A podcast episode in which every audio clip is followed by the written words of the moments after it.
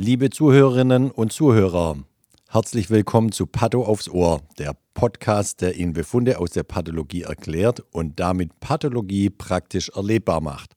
Mein Name ist Sven Perner, ich bin Professor für Pathologie, Lehrstuhlinhaber und Direktor der Pathologie der Uni Lübeck und des Forschungszentrums Borstel. Hallo auch von meiner Seite. Ich bin Dr. Christiane Kümpers, Fachärztin am Institut für Pathologie der Universität zu Lübeck und gleichzeitig die Unterrichtsbeauftragte.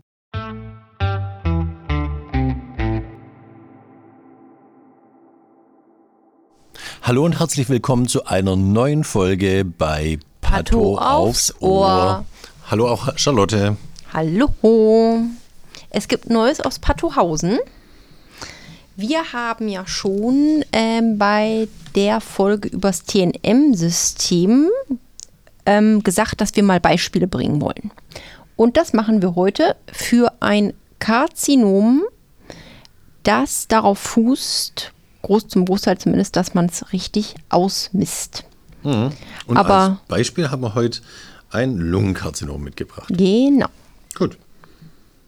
Gut, Sven, willst du anfangen oder soll ich anfangen? Such ich fange die ersten an. Die klinische Übermittlung des Falls über den Einzelneschein und dem Material steht hier drauf. Verdacht auf Bronchialkarzinom. Ähm, Frage nach Dignität und Malignität. Doppelt gemobbelt so ein bisschen. Das eingesandte Material im Rahmen des Schnellschnitts, also während der Patient noch auf dem OP-Tisch lag, kam Oberlappenresektat links und wir haben uns das dann im, sofort angeschaut, während der Patient äh, auf dem OP-Tisch noch lag und haben gesehen, dass hier ein 4,5 mal 2,5 mal 2,5 cm großes Lungenresektat mit einem 1,4 cm durchmessenen Tumor vorlag. Und dieser Tumor hat einen Abstand zur Klammernahtabsetzung von 0,2 cm. Und wir konnten auch durch Einschneiden sehen, dass der Tumor keinen direkten Pleura-Bezug hat.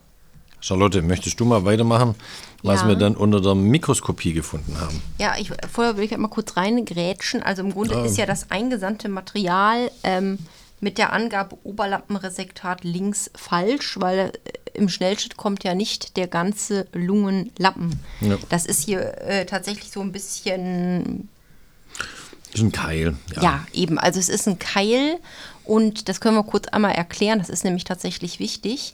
Ähm, wie alles, was wir hier erzählen, wichtig ist.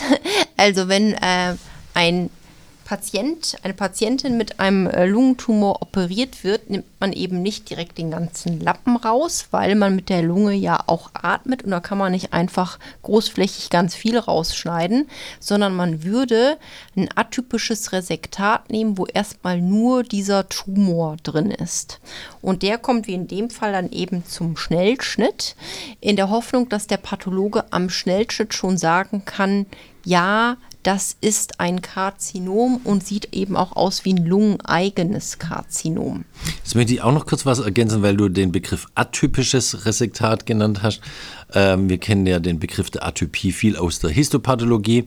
Hier ist gemeint bei atypischen Resektat, dass die Resektions-, also die Schnittfläche nicht einem Org äh, einer Anatomie, ne? An Anatomie, einer anatomischen Struktur folgt, sondern da wird einfach so in die Lunge reingeschnitten, dass man so wenig wie möglich Lungenparenchym mitnimmt, aber hoffentlich den kompletten Tumor. Genau. Das steckt hinter dem Be Begriff atypisches Lungenresektat. Genau. Und dann ist es eben so, dass wenn äh, es möglich ist, dass man im Schnellschnitt sagt, ja, das sieht eben aus wie ein lungeneigenes Karzinom, dann wird man die Operation komplettieren und der Thoraxchirurg wird dann den ganzen Lappen entfernen und zusätzlich eben die Lymphknotenstation. Genau, wenn wir nämlich jetzt im Schnellschnitt sagen, das ist nur eine Metastase eines anderen Organs, da kommt man operativ nicht mehr weiter. Das ist dann ein metastasiertes ähm, äh, Geschehen, wo man eben durch eine Operation der Lunge nicht äh, dem Patienten nicht mehr weiterhelfen kann. Ja, oder wenn es was Gutartiges ist, ne? Oder wenn es was Gutartiges ist, Ja, ganz klar. genau. Gut. Wir starten mal mit der Mikroskopie. Und da ist es eben so, dass man noch mal einmal kurz wiederholt, was man im Schnellschnitt gesehen hatte. Und ich lese mal einfach vor. In der Schnellschnittsituation zeigt beschriebener Tumor Infiltrate atypischer Epithelien in soliden Wachstumsformen. squamöser Aspekt mit Ausbildung von Verhornungsfiguren. Teils auch Übergänge in Nekroseareale. Teils finden sich Ausfällungen von Cholesterinkristalestern und daran angrenzend multinukleäre Riesenzellen. Die Tumorzellen reichen an Gefäßwände von außen heran und sind ansonsten in einem desmoplastisch veränderten Stroma eingebettet. Untermischt finden sich auch teilweise dicht liegende Lymphozyten. Immunhistochemisch sind die atypischen Zellen positiv, markiert mit CK5-6 und P40, wohingegen TTF1 den Pneumozytenbesatz markiert und die Tumorzellen selbst nicht. In der EVG-Färbung zeigen sich zum Teil auch Tumorzellen in Gefäßlichtungen. Die elastischen Fasern der Pleura sind von den Tumorzellen nicht durchbrochen. Jetzt steckt da viel drin. Steckt da viel drin. Was wir bisher nicht erwähnt haben, das Material kam ja erstmal im Schnellschnitt mhm. und da machen wir gar keine lange Histologie, da schauen wir drauf und geben sofort äh, verbal die Diagnose rüber und wir haben da im Schnellschnitt gesagt, hier liegt ein Plattenepithelkarzinom vor und die Resektion äh, erfolgte in Sano. Genau. Genau. Und die praktisch diese, diese lange Beschreibung, die ich gerade vorgelesen habe, ist eben, nachdem man dann ähm, das Gewebe in Paraffin eingebettet hat und das ganze Resektat vollständig nochmal aufgearbeitet hat. Genau. Also im, am nächsten Tag tatsächlich erst. Ja, und es passt ja aber auch alles, was du gerade erzählt hast, zu einem Plattenepithelkarzinom. Ja, was hab, äh, da gehen wir gleich mal drauf zu, was ich hier überhaupt gesagt habe. Aber vielleicht willst du mal die Begutachtung vorlesen?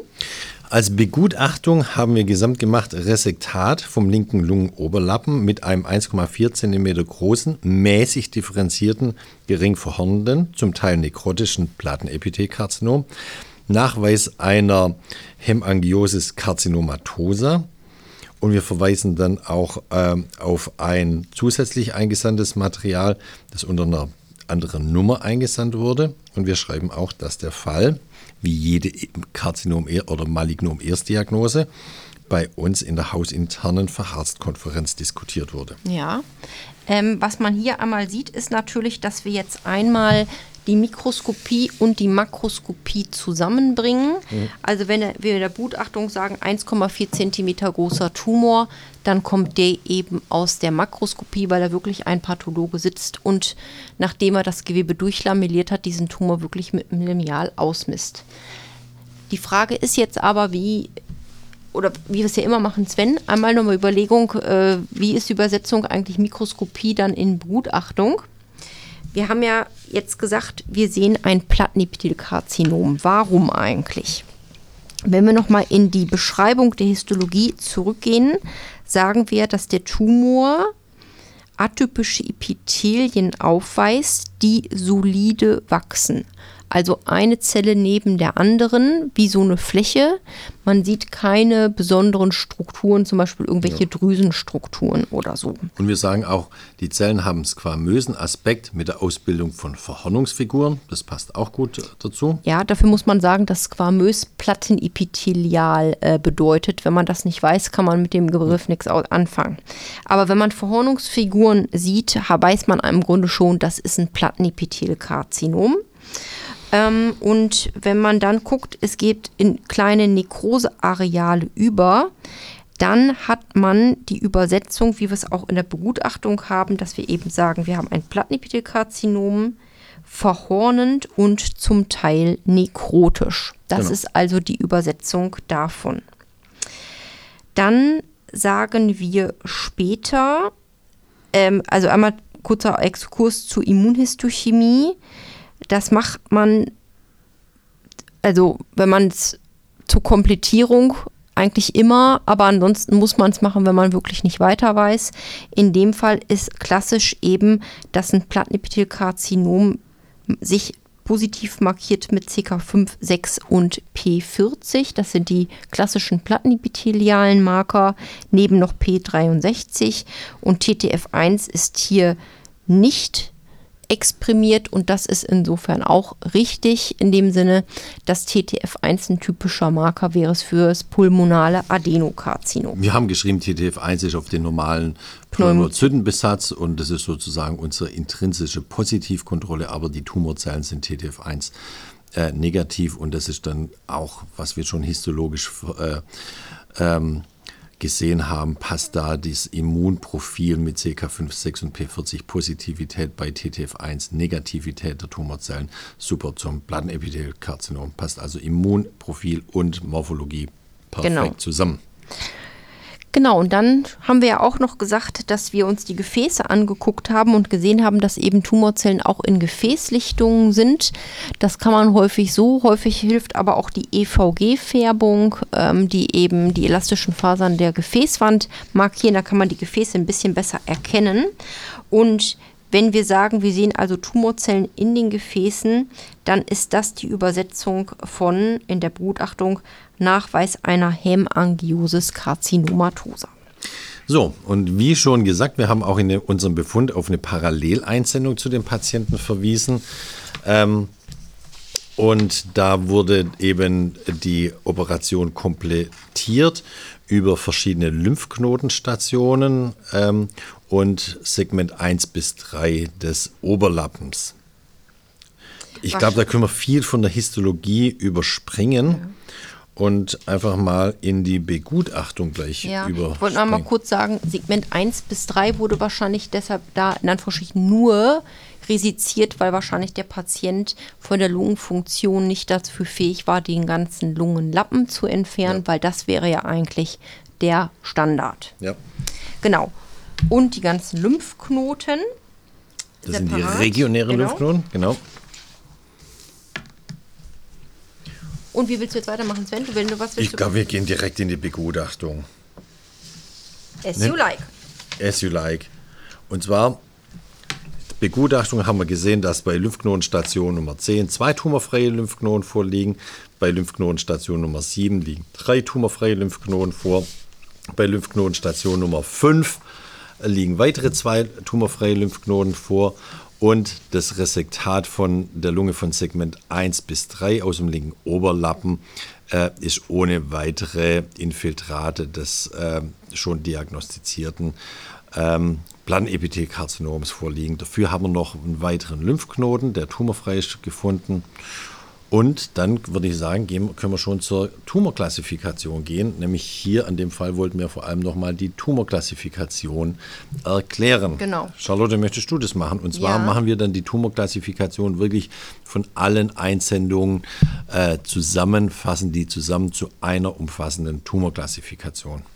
Du bist witzig, Charlotte, willst du das machen? Ja. Red weiter, ja, so red weiter, red weiter. Ja.